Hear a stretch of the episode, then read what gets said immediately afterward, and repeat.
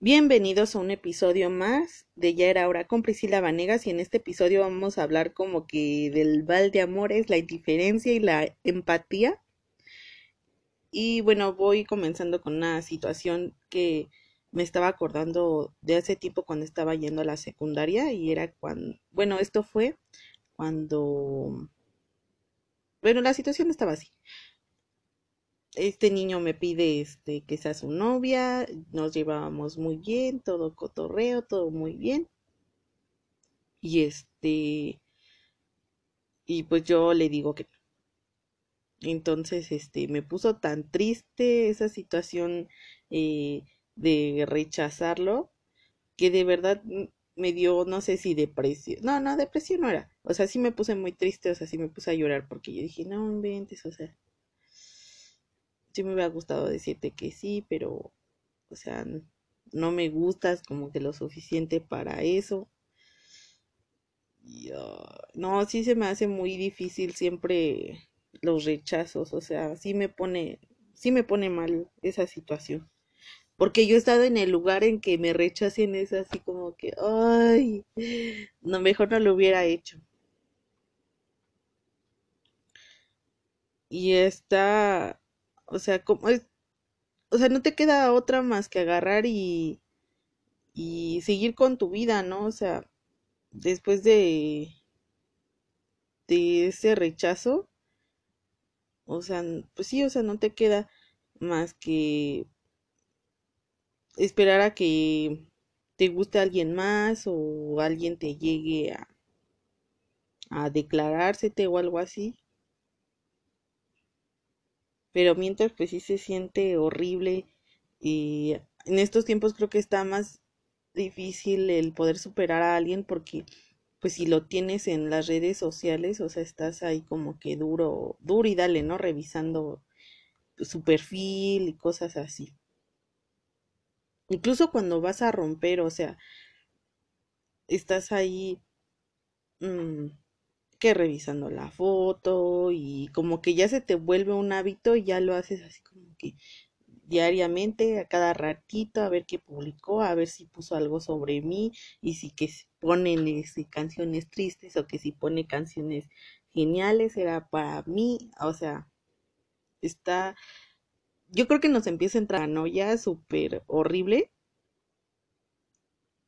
y creo que no hay, no hay como que la receta Mm, perfecta para agarrar y, y poder superar ese, pues ese mal de amores, ¿no?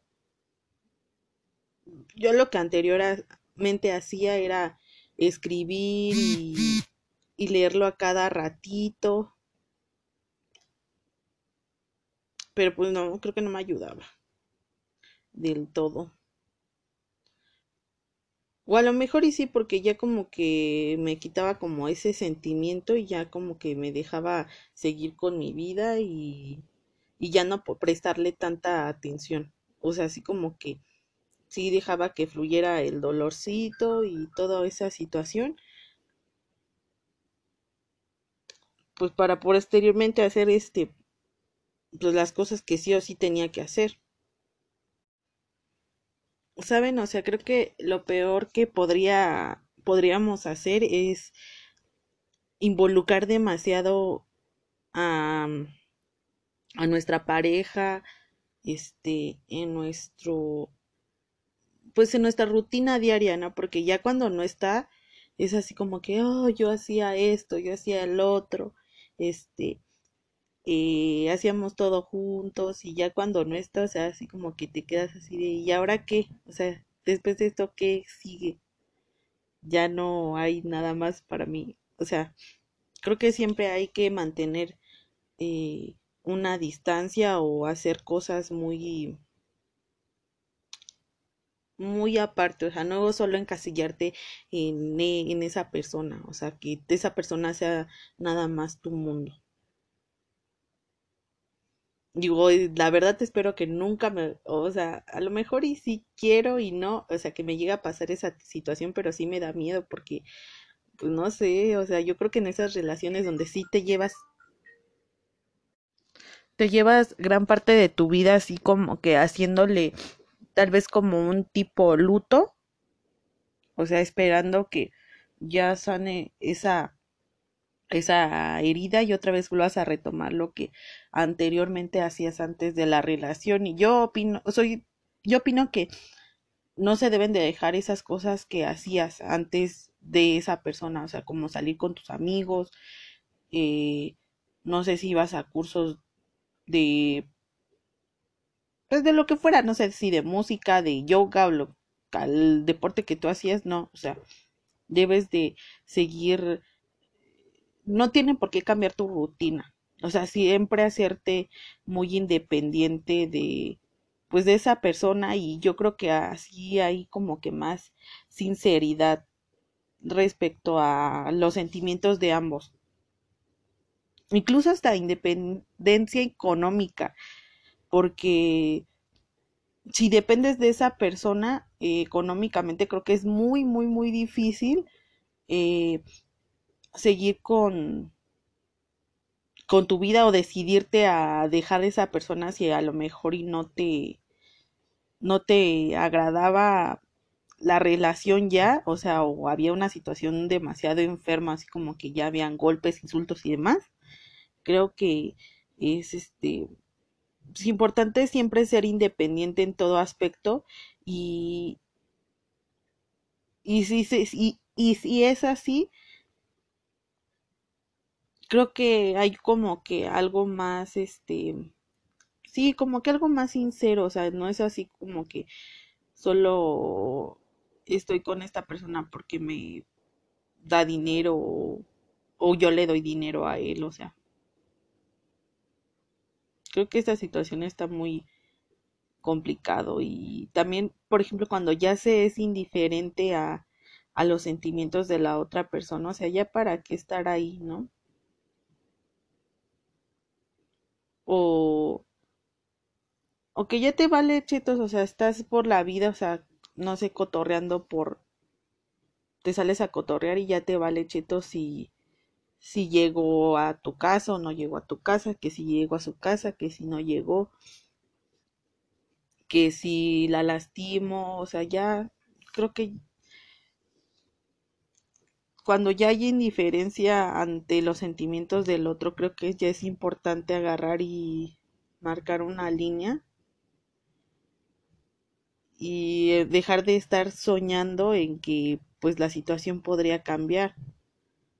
Hay una canción que me gusta mucho de Alejandro Sanz que dice que se está imaginando esa esa cita y no se y no la deja de pensar.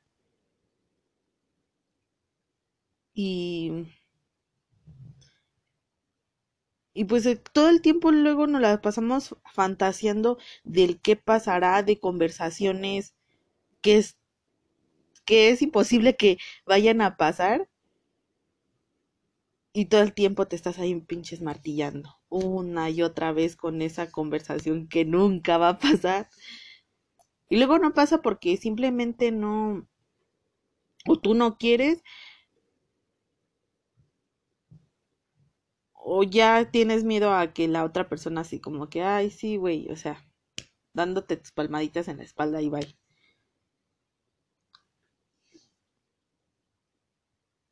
Me estuve acordando de de que estaban haciendo como una tipo terapia de tú agarrar y este y decirle a la persona este tanto los errores que tú sentías que habías tenido dentro ya sea de la relación y también como que exteriorizar lo que a ti te lastimó, ¿no? Porque chance y esa persona no lo sabía. Y pues era necesario como decirlo.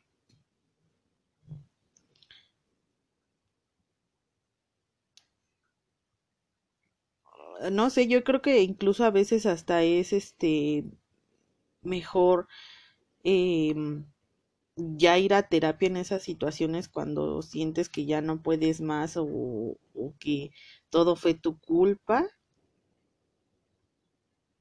O a veces es que yo siento que también nos gusta hacernos mucho la víctima, pero